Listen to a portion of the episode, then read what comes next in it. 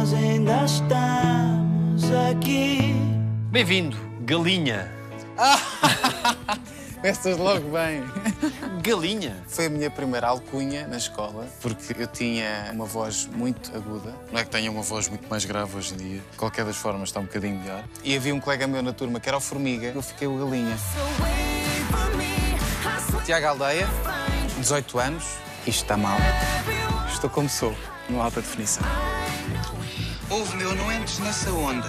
Quem meteu a Marta nesta bronca não fui eu. Já aconteceu quando andaste na rua chamarem-te rodas? Acontece-me muitas vezes. Foi de facto uma personagem que marcou. Tens que fazer com que eles te respeitem. Toma. Tens razão, Rodas. Assim é que se fala, meu. Durante uma altura da minha vida, a seguir a fazer rodas, epá, isso eu consigo fazer outros personagens. Eu não sou rodas, eu sou Tiago Aldeia. Até que aceitei isso, tive a maturidade de olhar para isso com um certo distanciamento e percebi que de facto é um privilégio ter feito uma personagem que marcou gerações.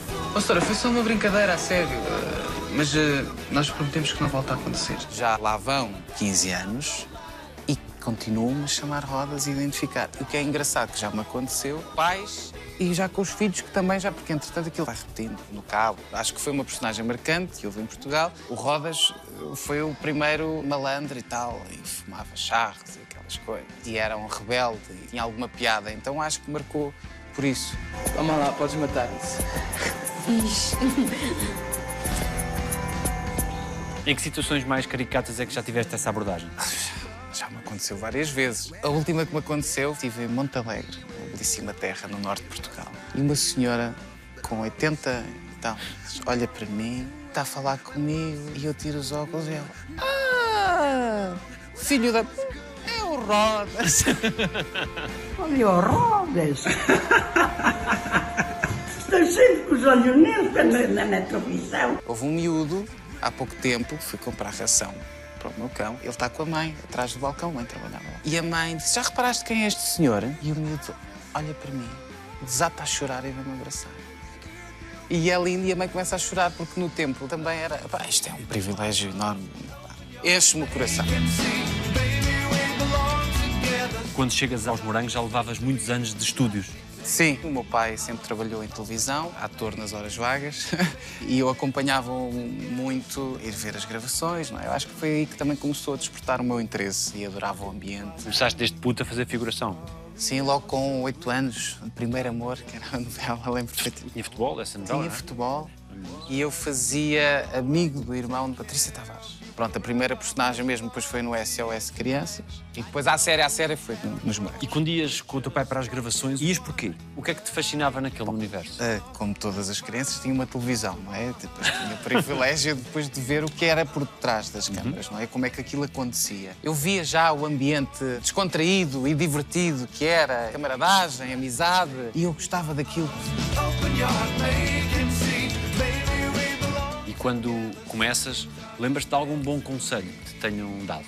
Sempre me disseram para eu não me iludir com a fama, eu acho que isso diz a toda a gente, mas eu felizmente sempre tive os pés bem assentos na terra e nunca me deixei deslumbrar. Se calhar um bocadinho por estar habituado e, portanto, não achar aquilo nada extraordinário. Não é? Amigos do meu pai que eu via na televisão iam lá à casa e, portanto, não era aquele deslumbramento, fazia parte. Portanto, esse conselho é bom de se dar e eu também me deram, mas eu acho que foi necessário. Eu também não queria acreditar, mas verifiquei várias vezes. Além disso, quem me ajudou foi um- uma miúda que é um crânio em informática. E tu foste dos que se manteve sempre no trilho ou também tiveste umas saídas de pista? Mantive-me sempre no trilho. Sim. Não te vou dizer que não fiz uma direta ou duas, fiz. Mas não implicava faltar. Isso nunca faltei. Nunca deste preocupações eh, em casa? Foste sempre um tipo certinho? Sim. Sim, acho que sim. Eu sabia fazer as coisas. Ah. Uh, Vamos lá ver. Não preocupar.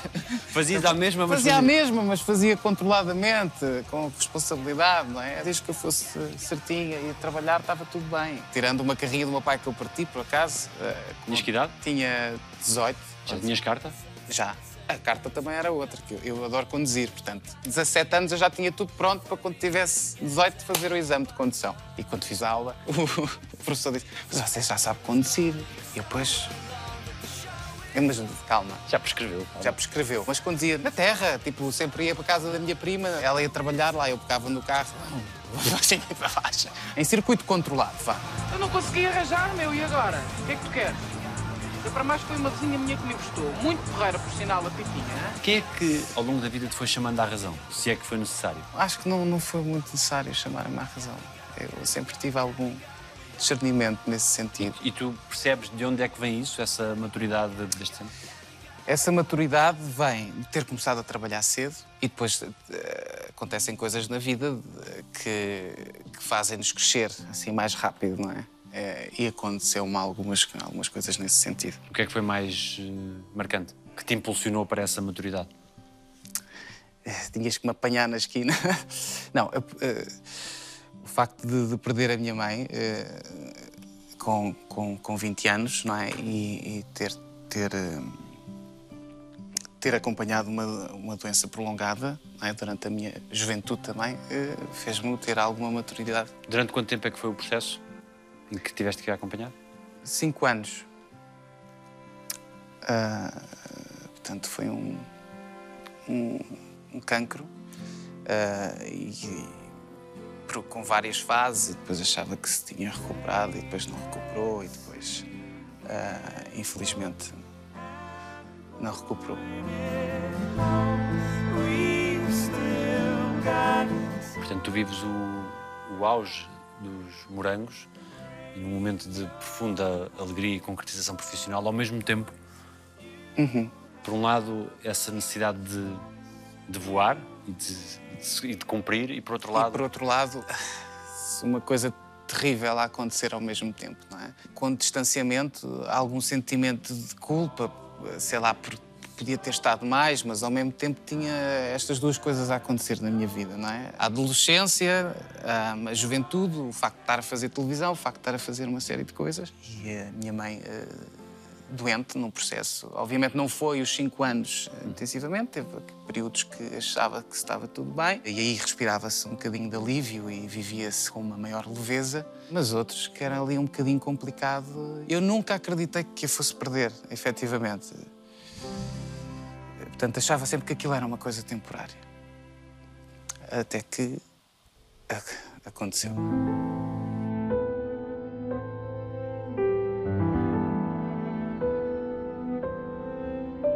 foi ela que te contou aquilo que tinha. Com que palavras? É que se diz a um filho de 15 anos aquilo que se tem. com os possíveis que ela teve eh, na altura. Eh, Lembro-me de ela chegar a casa e, e sentar-se no sofá com um exame na mão e dizer-me que tinha cancro, eh, cancro da mama. E um miúdo de 15 anos reage de que forma a esse choque? Apoiei e, e- e- e nunca acreditei que aquilo, aquilo. Sempre acreditei que aquilo se fosse resolver. Escondendo aquilo que sentias dela, para que ela não sentisse essa. Sim. Isso, sim. Claro que eu não podia. E... Ai. Eu nunca falei disto. Bom. Sim. E, e mesmo quando no final tinha conversas com os médicos que. Quer dizer, eu tinha que gerir aquilo. é? Como é que se diz isso? à tua mãe ou a alguém que tu amas é, é muito complicado.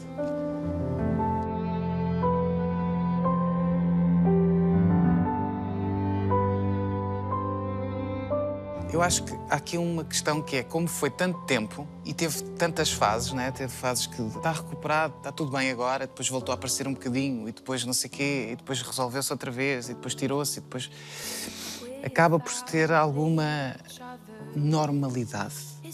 Ou seja, tu crias uma esperança que aquilo, pronto, é um processo, mas isto vai se resolver. Mas é, nunca desistiu. Não é? Houve em algum momento vontade da tua parte ou dela de ter uma conversa definitiva? É,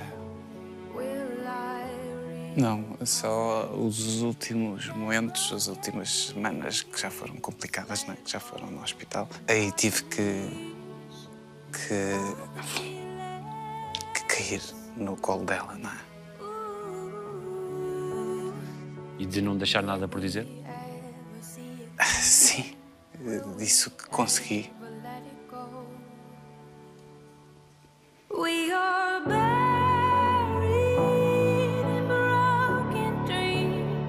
Que é que sentes hoje em ti? Sinto sempre, sinto sempre que tenho uma estrela a acompanhar. E, e, e de alguma forma, seja o que for, que para quem acredita ou não, eh, é uma defesa de tudo o que tu tens. E eu sinto efetivamente que tenho uma estrela a acompanhar-me está em mim e tenho um profundo respeito, uma profunda admiração e gratidão fez por mim. Como é que te foi dada a notícia? Na verdade, foi sentida. Eu estava hum, no hospital, saí do quarto e a minha irmã também saiu do quarto e fomos ao refeitório. E eu estou no refeitório e tenho uma guinada assim no peito, estás a ver? Uma coisa tipo um aperto. E o bip da enfermeira à minha frente toca.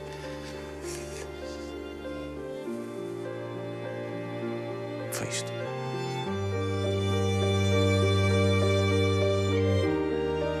A perda é um, sempre um processo. Tem várias fases. Primeiro revoltas-te, não queres aceitar, ah, depois ah, inevitavelmente tens que aceitar, ah, e depois cai-te mesmo a ficha, depois outras vezes parece que foi ontem, outras vezes parece que foi há uma vida. O que é que achas que ela pressupunha que ia ser o teu futuro? Já se antevia um futuro de sucesso? Ela manifestava orgulho em ti? Claro, tinha orgulho em mim e, e sempre me apoiou em tudo. E eu acho que sim, que ela via que era uma coisa de, de continuidade. Se calhar, se eu soubesse o que sei hoje, teria estado mais tempo com a minha mãe, aproveitar. Se eu soubesse que, que, que ia acabar, tinha, em vez de jantar com os amigos, se calhar, não é que eu não estivesse com ela, que estava, evidentemente. Ah, mas a vida é assim e as pessoas não sabem, não é, o que é que vai acontecer. E ela também gostaria que tu continuasses a viver a tua Evidente, vida. evidente, evidente, evidente. Mas fazemos sempre essas equações. E se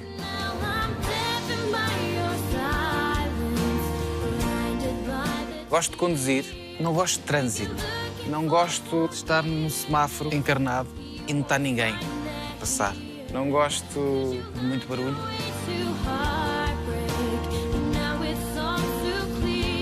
Sentes-te mais influenciado na tua personalidade mais pelo teu pai ou mais pela tua mãe? Tenho muito, tenho dos dois, em termos assim de valores, muito são mais da minha mãe. Em termos de sentido de humor, de ser eh, brincalhão, é, é muito do meu pai. O meu pai é, é muito engraçado. Não sei se é por ser meu pai, mas eu acho muita piada ao meu pai. E toda a gente que conhece o meu pai eh, sabe que é uma, uma personagem muito interessante. Sempre fui fascinado por carros. O meu pai sempre eh, esteve envolvido com, com carros, eram os carros de cena, de produção. Sempre teve vários carros. Punha uma, sabes aquele truque de pôr os putos ao volante com dois aninhos ou um ano e eu, pronto, se me deixassem no carro a brincar, lá eu ficava no carro horas a fingir que estava a conduzir. De que é que tens mais saudades desse tempo? Não ter responsabilidades é uma coisa que só damos valor quando as temos. O facto de não ter obrigações hoje não existe, não é?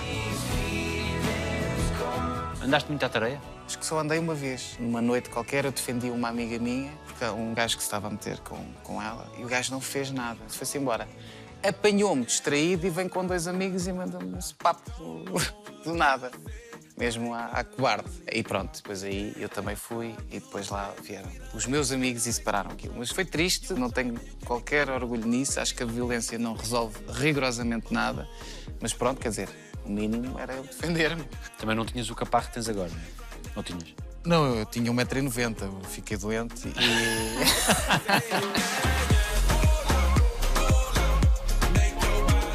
Disciplina que isso existe de ti. Exige alguma. Isto dá um bocadinho de autoestima, não é? Depois gostas de ver o teu corpo com uma definição e tal. E, portanto, exige alguma disciplina, mas exige sobretudo a paciência do meu PT. Porque eu, se for sozinho, é complicado. Tens cuidados com a alimentação, imagino. Alguns tenho sorte com o meu sistema, mas tenho, não posso comer também tudo o que me apetece. Mas sou um bom garfo, como se costuma dizer. E adoro comida tradicional portuguesa. Bacalhau com todos, cozida à portuguesa, feijoada, gosto muito. Gosto de Portugal, gosto dos portugueses, gosto de ser português. Bateu a chegada aos 30. Bateu.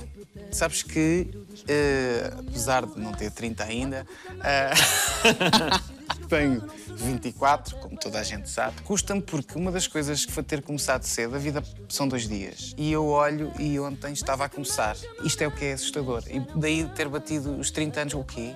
Já 30 anos? Como é que é possível? Ainda ontem estava ali, tinha 17. E tu tens a capacidade para, quando estás a fruir de algum momento bom, ter consciência disso ou à distância esses momentos tornam-se melhores? Obviamente que à distância tens uma noção melhor, mas cada vez mais tenho essa noção do valor a estar no campo. O silêncio e o Jogado ao minó? jogar dominó, à malha, com um copo de três, pá. A velocidade que a nossa vida tem é tudo muito rápido, é tudo alta velocidade. E às vezes é importante parar e respirar para dar esse valor à vida.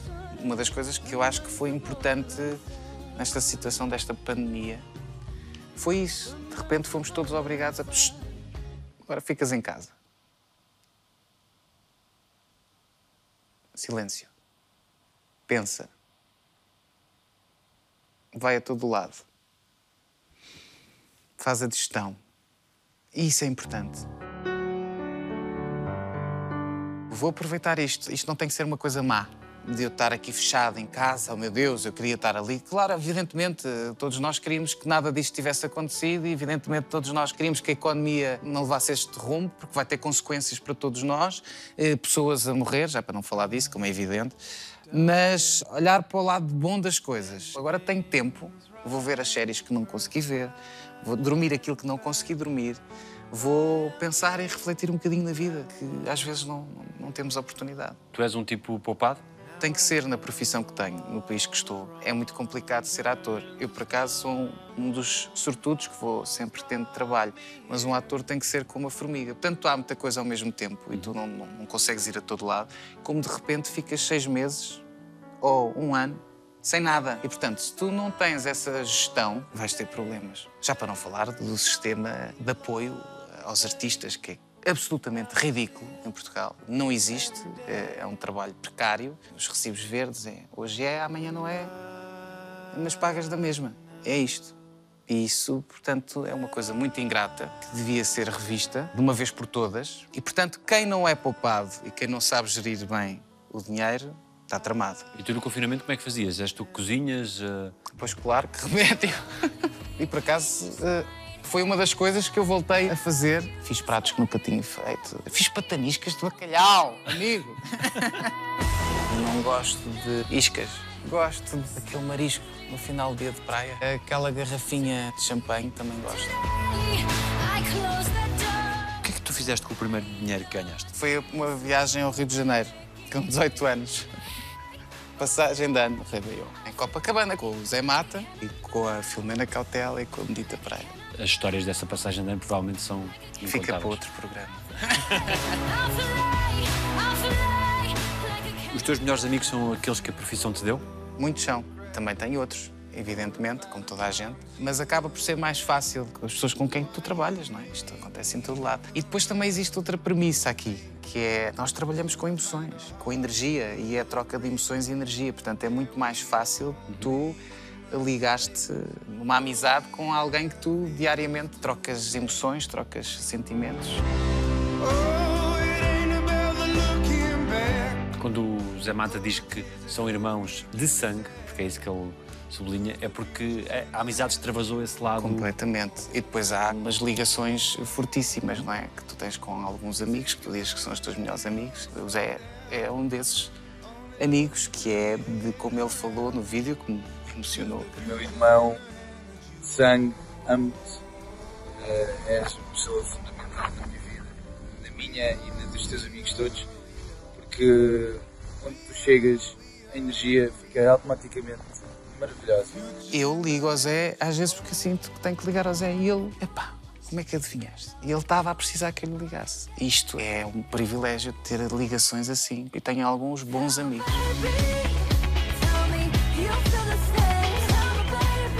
Sabem o que é que vocês mereciam? O quê? Mas com todo o carinho. Hã?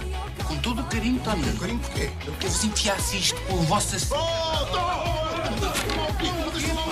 alguma outra personagem da Nazaré que tu gostasses de fazer? Estou muito satisfeito com o Ismael. Claro que há sempre outras personagens que tu gostavas de fazer, mas o Ismael começou de uma maneira e foi sempre surpreendente. Diz-me o que é que fizeste. O que é isso? Não! Vais de bater!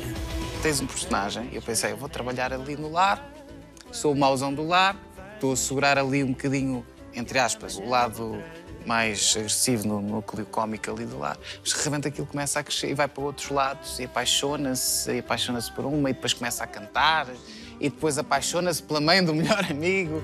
Se afaste por isto levar no focinho, agora vens para aqui. Então, Tony, por mais que te custe, eu amo a tua mãe e vou fazer prova desse amor. Gravares com o Rui de Carvalho e com a Márcia foi.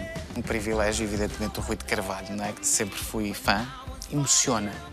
Com 93 anos, o Rui, ali, com uma generosidade, um profissionalismo, uma vontade de- fazer bem, é aquela coisa que tu dizes, "Epá, quando eu for grande, se eu puder ser assim.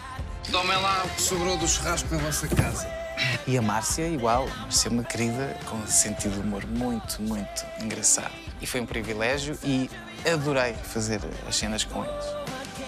Ai, a minha vidinha. Pronto, já está. Ah, ah, anda cá. tá, tá, tá. O que é isto? O que é que tu sentes que tu aprendeste por ti? Há uma qualidade que eu admiro muito no ser humano e que facilita a aprendizagem no que for, que é a sensibilidade. Quando uma pessoa tem sensibilidade, consegue adaptar-se, consegue aprender. E às vezes é a sensibilidade que me faz ouvir um silêncio e perceber o tempo certo de atacar uma deixa. Isso no palco e também na vida? Esse lado sensível de- Completamente. de ouvir o outro? Em tudo. Uma pessoa que tem sensibilidade tem sensibilidade também de saber quando deve estar calada, que é uma coisa tão simples, mas tão importante às vezes. Ouvimos-nos pouco na sociedade, uns aos outros. Sim, é uma das coisas que às vezes me choca um bocadinho, é os egos que não conseguem ouvir os outros. Acho mal. Quando é que tu sentiste que os teus pares te reconheciam como tal? Às vezes sou um bocado inseguro. E são os meus pares que conseguem diminuir essa insegurança e conseguem fazer com que eu fique mais confiante. Porque há um elogio e eu não estou à espera e fico mais confiante. Portanto, esse reconhecimento dos meus colegas é muito importante para mim. Lidares com a insegurança, tu, como todos os atores, é uma das principais dificuldades. A arte é assim, não é? É, vai da apreciação. Obviamente há uns parâmetros, não é? Agora, vai da apreciação de cada um, do gosto de cada um. Portanto, não é uma ciência exata. Andas sempre ali dependente do feedback dos outros. A não ser que tenhas um ego tal que, então, não é necessário. Às vezes sofro um bocadinho com a indecisão e com a insegurança, mas eu prefiro assim. Eu prefiro assim porque quando vejo egos muito grandes eu não me reconheço e não queria estar ali. Gosto de um bom jantar entre amigos, gosto de partilhar, de abraçar, gosto de gostar. Gosto de gostar. Para alguém que começou tão cedo, é difícil preservar um espaço só teu. Porque no início a tentação é. É, tu expões-te e depois começas a perceber que já é muito. Tem um lado bom, não é? Tem um lado bom em que sou abordado e as senhoras dizem: Olha, eu conheço, desde que você é assim. E isto é fantástico de ouvir. Se, paralelamente a isso, eu tivesse uma exposição em revistas de cor-de-rosa e que me viessem falar de assuntos que eu não me apetece falar, aí é que era mau. Conseguiste delimitar bem esse espaço, não te foi difícil? Não. Fui aprendendo a responder a certas coisas e, portanto, criei os meus limites e defendi-me um bocadinho. A coisa que estou a falar é de uma exposição, de ir falar da minha vida pessoal. Não, pode envolver a minha vida pessoal e eu falo e tenho amigos públicos, como ainda agora falaste, do Zé, e que é público e que temos mensagens publicamente uns para os outros, porque são pessoas públicas. Agora, as pessoas que não são públicas, eu não tenho que estar a expor, nem me apetece. E, portanto, é só isso, é esse o limite que eu, que eu defino. Tencionas algum dia assumir uma relação publicamente? Eh, Não, já estive nessa fase e como não gostei do efeito que teve, depois aquilo acabou e continuava assim nas revistas que estava tudo bem e, foi constrangedor. E depois as pessoas vinham perguntar e eu ficava sem resposta. Quer dizer, "Ah, olha, aquilo é mentira, nós já acabámos e por acaso isto não está. Percebes? Então fui criando esses limites. Portanto, há coisas que eu já não. Para não ficar constrangido em certas situações, reservo a minha vida privada o máximo que conseguir. Gosto de cinema, teatro, gosto de representar, não gosto de arrogância. Tu tens uma adoração enorme pelo teu sobrinho. Sim, porque ele é muito engraçado. Não sei, se calhar todos os tios dizem isso. É, és o melhor tio que eu. do mundo, que eu adoro-te. Muito, mas muito, mas muito, mas muito. Ele é muito engraçado, é muito esperto e tem um sentido de humor. Eu fico impressionado como é que um miúdo de 9 anos já me responde às vezes que eu fico. Ah, olha meu miúdo. Brincam a quê, tu e ele? Brincamos mais na interação do que estar propriamente a brincar aos carros ou brincar uma, uma coisa qualquer. Nem jogar. Tenho paciência para ir jogar para as Playstations, não sei o quê. Não sou esse. Mais dominó, malha. Malha, sim senhor. Dou-lhe um bagaço, vamos jogar malha. Sim senhor. E ele, ah, ó tio, pica, habitua-te, que é assim que se fazem os homens. E o Hamlet dá muito trabalho? O Hamlet dá algum trabalho, mas dá mais amor que trabalho. Senta. Em pé. Fica, fica, fica. Ali. É um amor incondicional.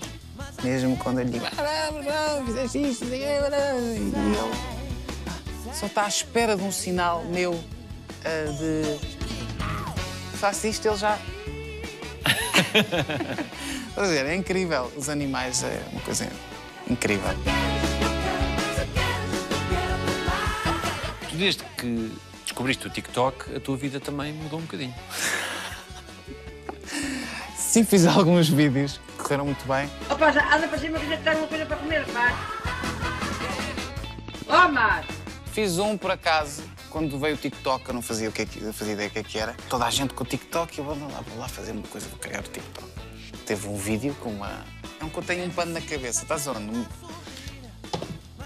É essa. Esta? Sim. Posso? Lá. Olha a pessoa falar para mim de repente, ah, sim, o que eu vou fazer? Ai, quando vir, vou-me atirar para o chão, é fechar tudo. Vai, dale. Estou farta deste filho. Oh! Gosto de comida tradicional. Gosto de chamar eh, outros nomes às pessoas. Não é ofender, calma. Outros nomes, tipo um nome que a pessoa não tem. Tu és um tipo naturalmente só ou que precisa dos outros? Preciso dos outros. A vida não faz sentido nenhum se não for partilhada. Preciso de partilhar a minha vida. Com amigos, com quem for, com família. A vida faz sentido é ser partilhada. Uma boa refeição, para mim, faz sentido ser partilhada. Eu gosto de de servir e que as pessoas se sintam bem. Os meus amigos dizem que eu recebo muito bem porque eu estou sempre preocupado. que é que- Porque a vida é isto, é partilhar, é que os outros se sintam bem e que estamos todos. E quanto melhor tu estiveres, melhor eu estou. Se todos fôssemos assim, um bocadinho, era um mundo melhor. Tu conheces o país quase todo, não é? Posso dizer que sim. Falta pouca coisa. O que é que te encanta mais nessas viagens? Descoberta e as pessoas. Descobrir pessoas genuínas dos sítios. Gosto de pessoas genuínas, sem filtros. Gosto de comer eh, cozido na casa da senhora. Se puder comer, em vez do restaurante, eu conseguir encontrar e comer um, um cozido de uma senhora que faz cozido há 50 anos e que não sei o estar ali à mesa. eh, maravilhoso. Tive há pouco tempo uma experiência dessas em Monte Alegre. O cozido barrosão. Fui à casa da Dona Lourdes. Um beijinho, Dona Lourdes, se estiver a ver. Foi maravilhoso. Estava ela, o marido, depois vem toda a gente, e depois no final toca-se acordeon. O velho comia a que tu dás, qualquer dia vai bater a volta e depois a cruz tua. Estava sempre em cima da velha, já não aguenta com ele. Velho. Nós temos um país tão rico e tão diferente, região a região. Epá, é impressionante. Muda. 100 km parece que estás noutro sítio. As pessoas mudam.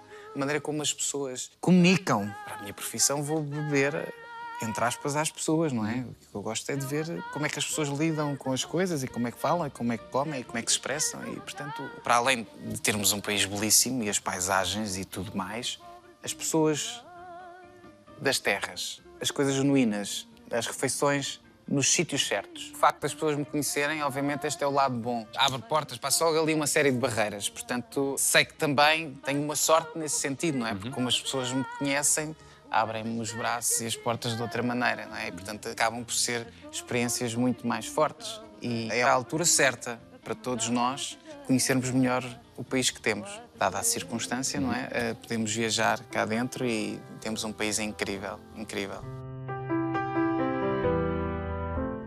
Como é que é a relação com os teus irmãos? É boa, sim. Tenho mais afinidade com a minha irmã, porque a minha irmã é inteira da minha mãe. E como, obviamente, vivemos o que vivemos e, e vivemos mais tempo juntos. Se aproximou-vos? Sim, como é evidente. Muito. Eles têm admiração pelo irmão? Acho que têm orgulho no que eu faço. E o teu pai? O que é que já te disse mais marcante? O meu pai não é de dizer, mas eu sinto quando ele está orgulhoso. E sinto, por exemplo, se ele me vem ver, sinto assim sempre um bocadinho emocionado. E o meu pai uma pessoa extremamente importante para mim, sempre me apoiou, nunca me faltou nada. E acho que consegui, eh, relativamente ao meu pai, se calhar o tempo que ele não teve para dedicar à profissão de ator, acho que consegui computá-lo de alguma forma nesse aspecto. Querias que foi fácil para ele quando tu te tornaste independente e foste viver sozinho, etc. Foi fácil deixar o ninho vazio para ele? Sim, ele também sempre me motivou para ser independente e para ter a minha vida. E devo-lhe muito nesse aspecto, porque ele sempre me apoiou e sempre me deu ferramentas, as ferramentas que eu precisava para isso.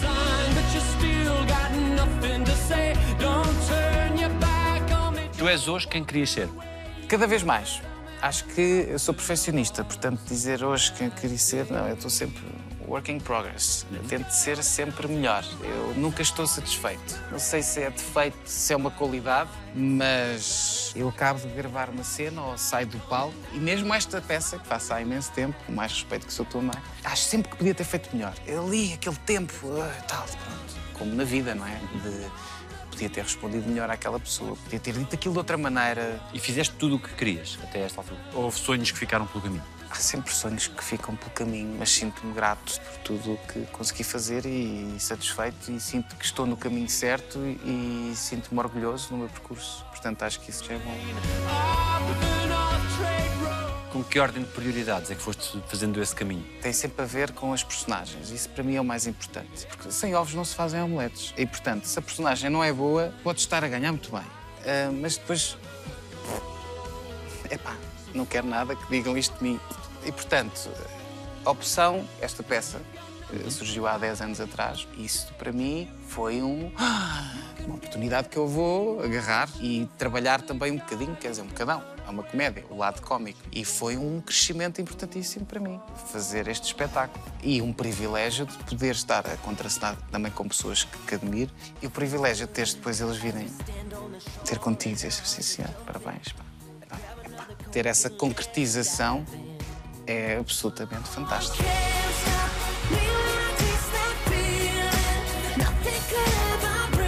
O que é que tu corrigirias em ti, se pudesses? A indecisão é muito cansativa. Tipo os ténis. Põe este, põe os outros. Restaurante.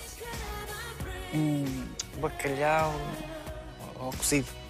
E fico mesmo. É que há pessoas aqui não é dentro do peixe. Eu não, é mesmo. Isto é carne. Sou indeciso, sou indeciso. E às vezes fico cansado com a minha indecisão. Quero sempre fazer a melhor opção, entendes? E é escusado. É escusado porque às vezes é uma perda de tempo. Alguém te conhece como só tu te conheces? Sim. Acho que há algumas pessoas que me conhecem.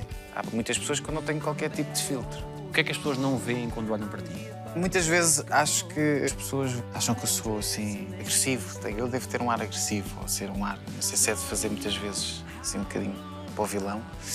Ah, as pessoas acham. E depois às vezes convivem comigo. Mas é um rapaz sensível ah, e tal. Talvez a sensibilidade. O que é que precisarias para ser ainda mais feliz? Bom, poder eh, escolher todos os projetos que faria, não é? Dizer, agora vou fazer um filme ali com, com o Al Pacino e já volto. Almodóvar, agora não posso. Não sei, acho que ainda vai acontecer muita coisa. Pronto, o Euro Milhões também não era mau. Jogas? Jogo, claro. À terça e à sexta?